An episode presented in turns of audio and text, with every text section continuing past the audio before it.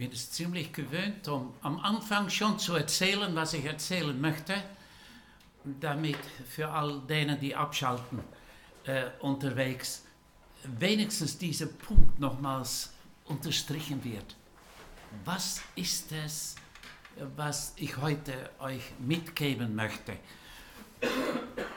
In diesem Abschnitt lesen wir von Jesus als hoher Priester und was war die Hauptaufgabe der, des Hohepriesters im Alten Testament? Das war das Opfer, was er in Gottes engste Gegenwart, den sie nur gekannt haben dort, in die Stiftshütte gebracht hatte, für Vergebung der Sünden. Und Vergebung der Sünden ist bei uns im Allgemeinen etwas, was man als Evangelikalen unbedingt wissen muss, dass man es hat. Wir wissen auch, dass man in den Himmel ohne dem auch nicht kommen kann, also wahnsinnig wichtig. Aber das ist doch eigentlich nicht der Punkt. Vergebung der Sünde heißt Gottes Gegenwart wieder erleben. Gottes Nähe.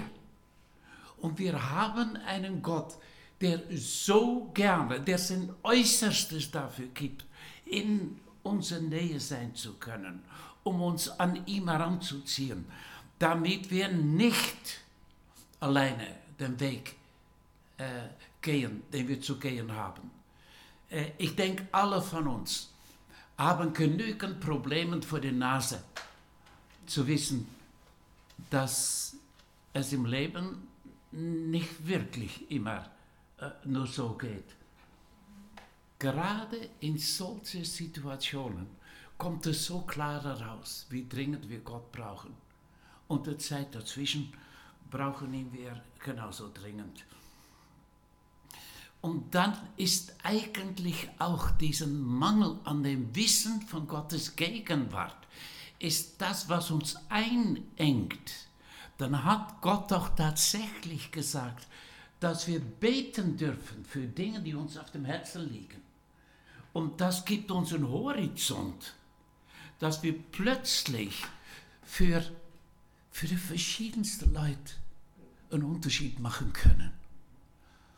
Und wenn wir nicht aufpassen, dann verschwindet das alles, diesen Horizont. Und dann ist das ganze Leben nur noch ich muss irgendwie durchkommen. Und ich muss irgendwie durchkommen, ist wirklich die magerste Suppe, die man sich nur ausdenken kann. Denn auf den Tag, den du feiern wirst, dass es der letzte ist, dann wird diese Wahrheit, dass es wichtig ist, dass wir in Liebe uns ausgestreckt haben nach anderen, wird plötzlich ganz groß sein. Und so werden wir heute über ein Heute auch reden, wie es in Hebräer steht. Ähm, wir, ich möchte eigentlich äh, so verschiedenste Abschnitte aus dem Hebräerbrief nehmen um zu sehen, wie äh, Paulus hier äh, das Volk zeigt, wie unwahrscheinlich gut ein Mensch leben kann ohne diesen Riten, ohne dass man einen Priester hat, der da einmal pro Jahr ein Opfer bringt.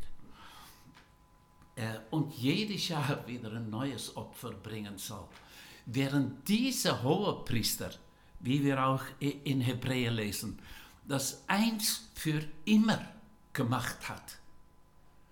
Für die Sünden von heute, von morgen, von bis jetzt, bis in der Zukunft ist er gestorben.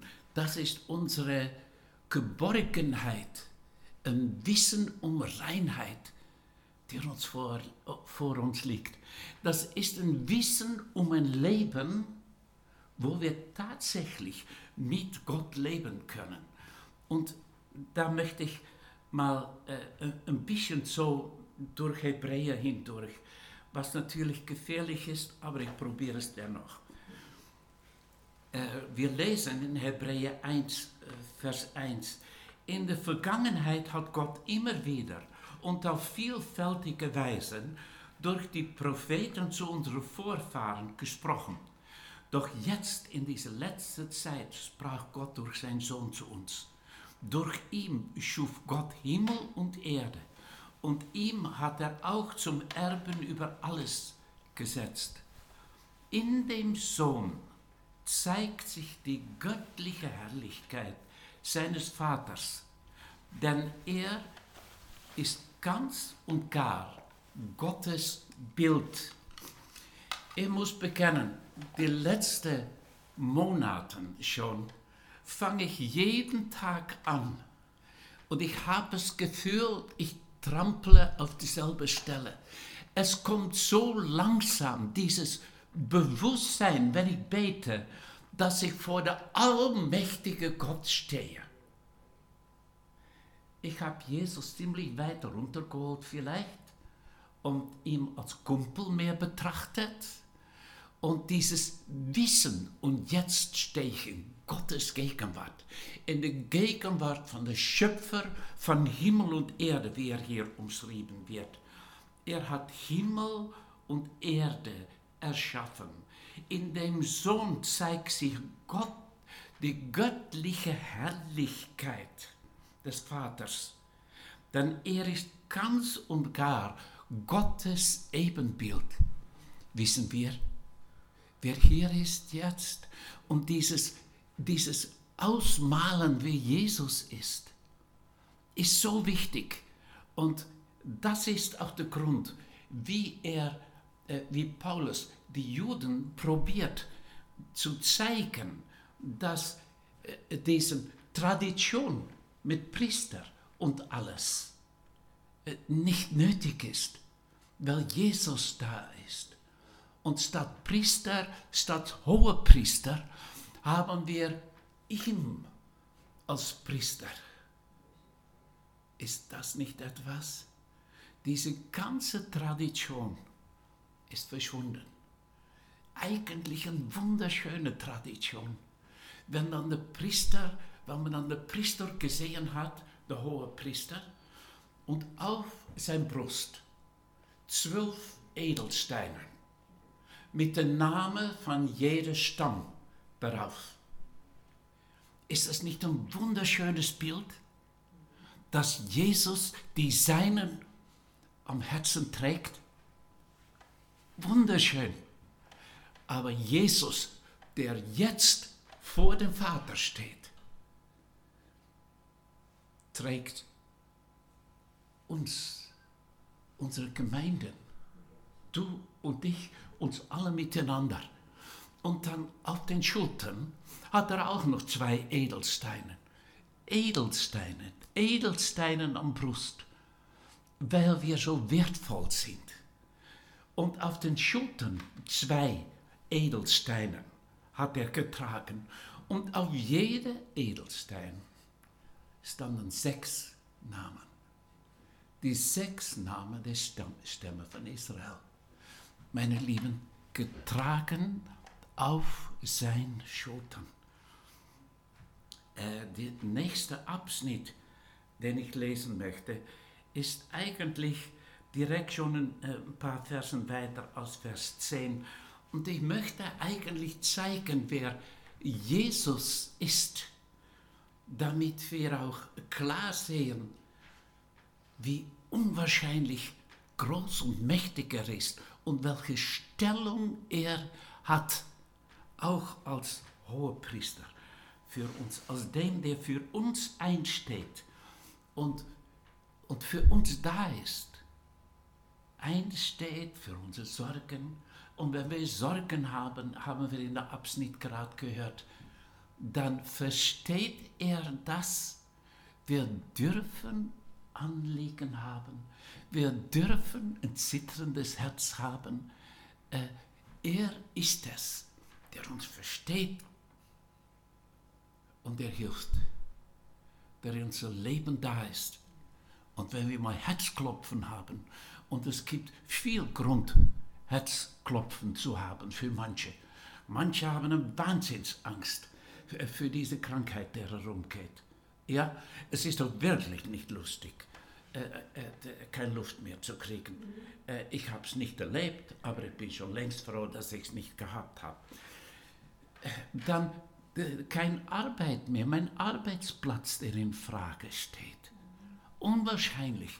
Wie soll ich meine Miete zahlen? Wo kommt mein Essen her? Und all diese Fragen nimmt eigentlich er hier in diesen Abschnitt hinein. Nur noch kurz, dann steigen wir dort ein. Gott, möchte ich noch lesen, Gott, für den alles geschaffen wurde und durch den alles ist, wollte nämlich viele Menschen als seine Kinder annehmen und sie in sein herrliches Reich führen. Jesus sollte ihnen den Weg dorthin bahnen. Doch dazu war es nötig, dass er selbst durch Leiden am Kreuz zur Vollendung gelangte. So entsprach es dem Wille Gottes. Jetzt haben alle den einen Vater, sowohl Jesus, der die Menschen in die Gemeinschaft mit Gott führt, als auch die Menschen, die durch Jesus zu Gott geführt werden. Der Vater von Jesus und der Vater von uns, wie wir hier sitzen, als denen, die ihm gehören, ist dasselbe. Und dann darum schämt sich Jesus auch nicht, sie seine Brüder und Schwestern zu nennen. Eine Aussage, die man auf zwei Weisen auslegen kann. Einmal, wenn Jesus mein Bruder ist, dann ist er so etwas Ähnliches wie ich. Das wäre eine Möglichkeit. Äh, die andere Möglichkeit ist, wenn Jesus mein Bruder ist, dann bin ich so etwas Ähnliches wie er. Und so viele Leute legen das aus. Wir sind so, er ist so etwas Ähnliches wie wir.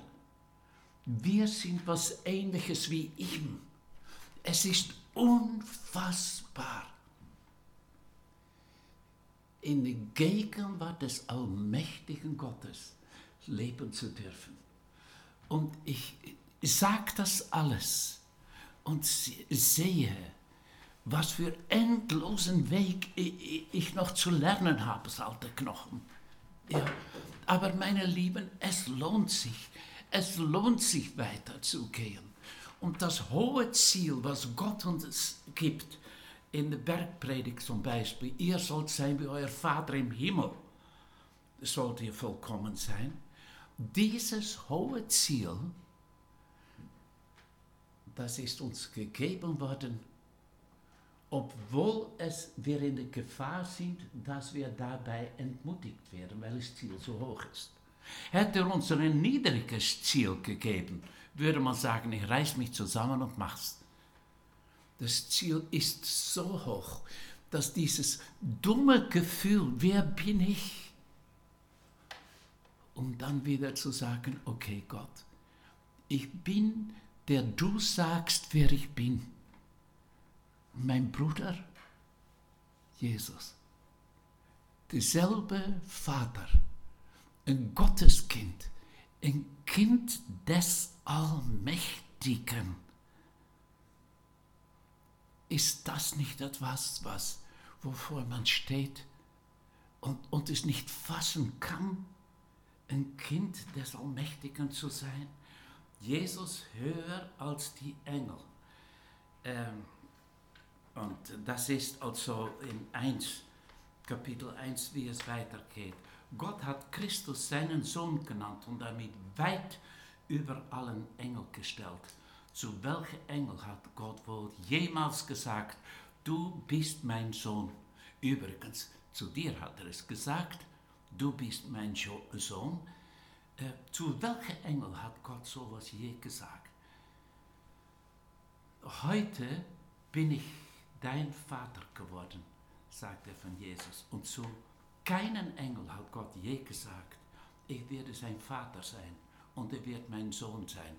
Meine Lieben, so manche Leute äh, sind, äh, glauben an einen Schutzengel und ja, glaub's weiter.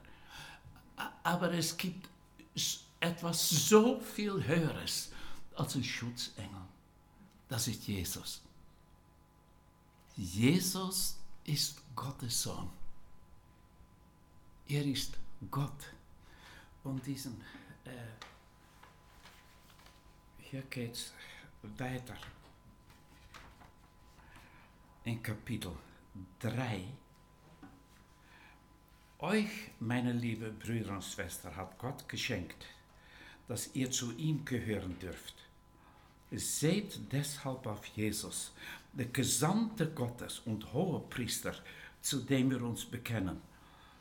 Er ist sein Vater, der uns dazu beauftragt hat. Ebenso treu gewesen, wie Mose dem Volk treu gedient hat. Und doch ist Christus viel höher zu ehren als Mose. Ein Baumeister genießt ja auch ein größeres Ansehen als das Haus selbst. Jesus hat seinem Baum, jedes Haus hat seinen Baumeister. Gott aber ist der Baumeister, der alle Dinge geschaffen hat. Mose war Gottes treuer Diener im Volk Israel im Hause, das ihm der Herr anvertraut hatte. So wurde er zum Hinweis für die Botschaft, die jetzt verkündigt wird. Christus dagegen ist Gottes treuer Sohn und Herr über Gottes Haus. Dieses Haus sind wir, seine Gemeinde, wenn wir bis zu Ende entschlossen ist und freudig auf Christus vertrauen und uns durch nichts von der Hoffnung abbringen lassen, die unser Glauben uns schenkt. Jesus mehr als Mose.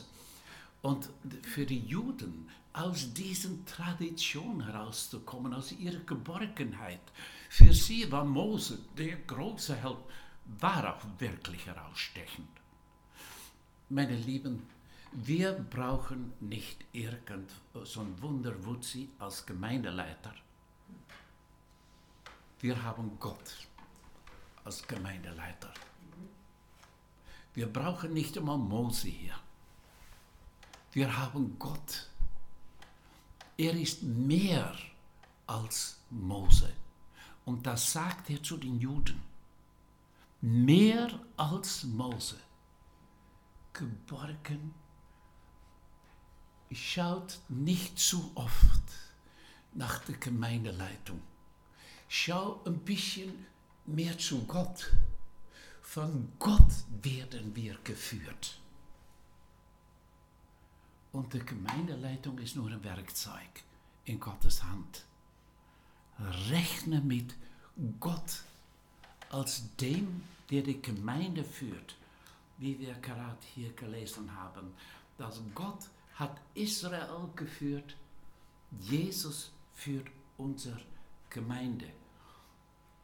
Und dann kommt eigentlich, wo Paulus mit Israel in ihre Vergangenheit hineinguckt, von, nach dieser Reise durch die Wüste in Kapitel 4. Das ist direkt vor diesem Abschnitt, dass er Hohepriester ist. Und das ist unwahrscheinlich, weil er dann so klar vermittelt, dass wir uns das nicht leisten können, was Israel sich geleistet hat mit diesem Misstrauen Gott gegenüber auf diesen Weg durch die Wüste. Äh, ich muss bekennen, ich äh, kann schon sehr gut nachempfinden. Wenn man in der Wüste steht und dann Essen braucht und das ein ganzes Volk, äh, dann hat man sowas wie ein Problem. Und Gott war nicht sehr happy mit denen und ihren Problemen. Sie haben nicht wirklich mit Gott gerechnet. Und dann kann ich nur den Kopf beugen. Und, und dann sehe ich mich selber auf dem Weg.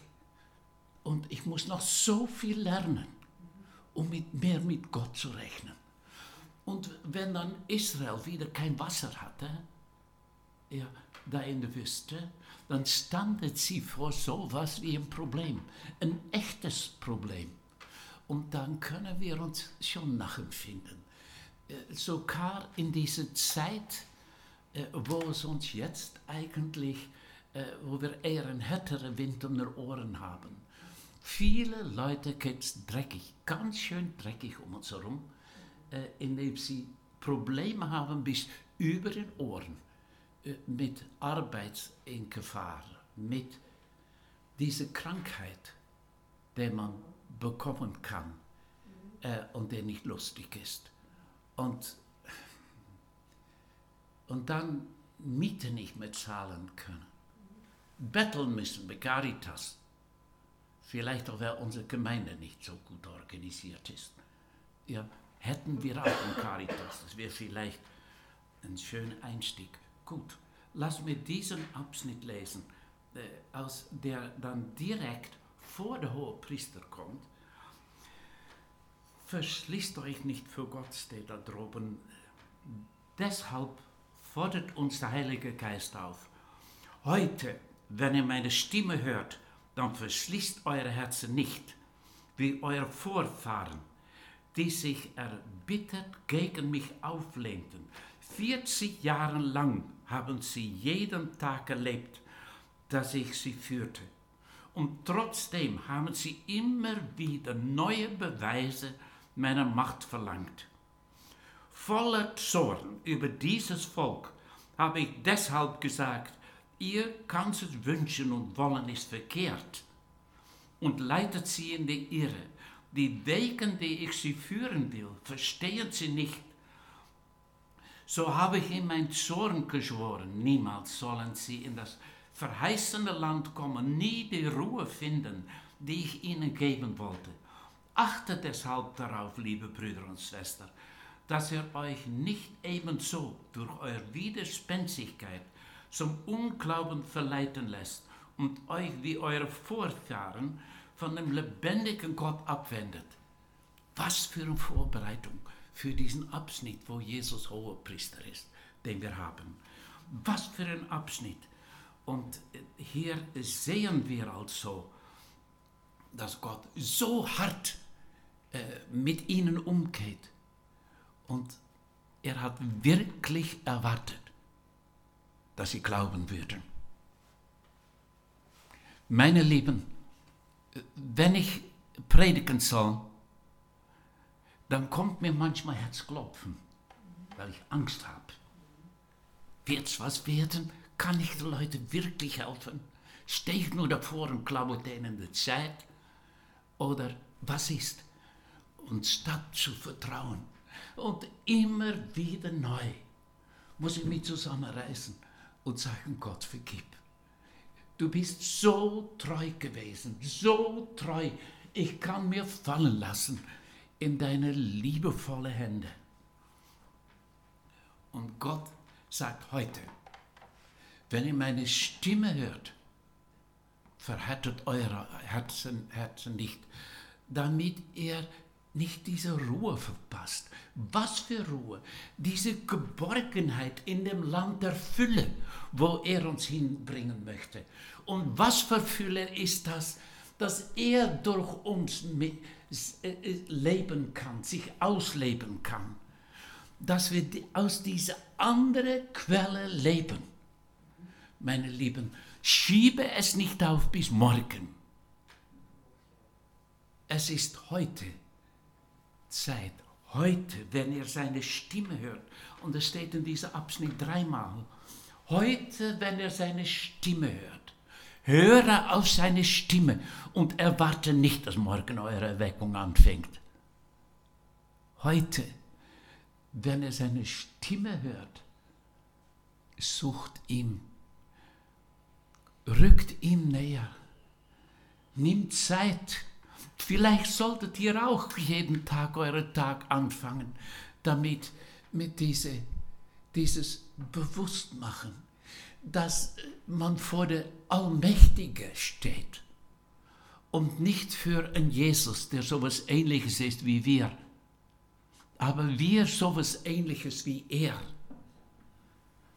Und dann dieser Abschnitt lasst uns unerschütterlich an unser Bekenntnis zu Jesus Christus festhalten.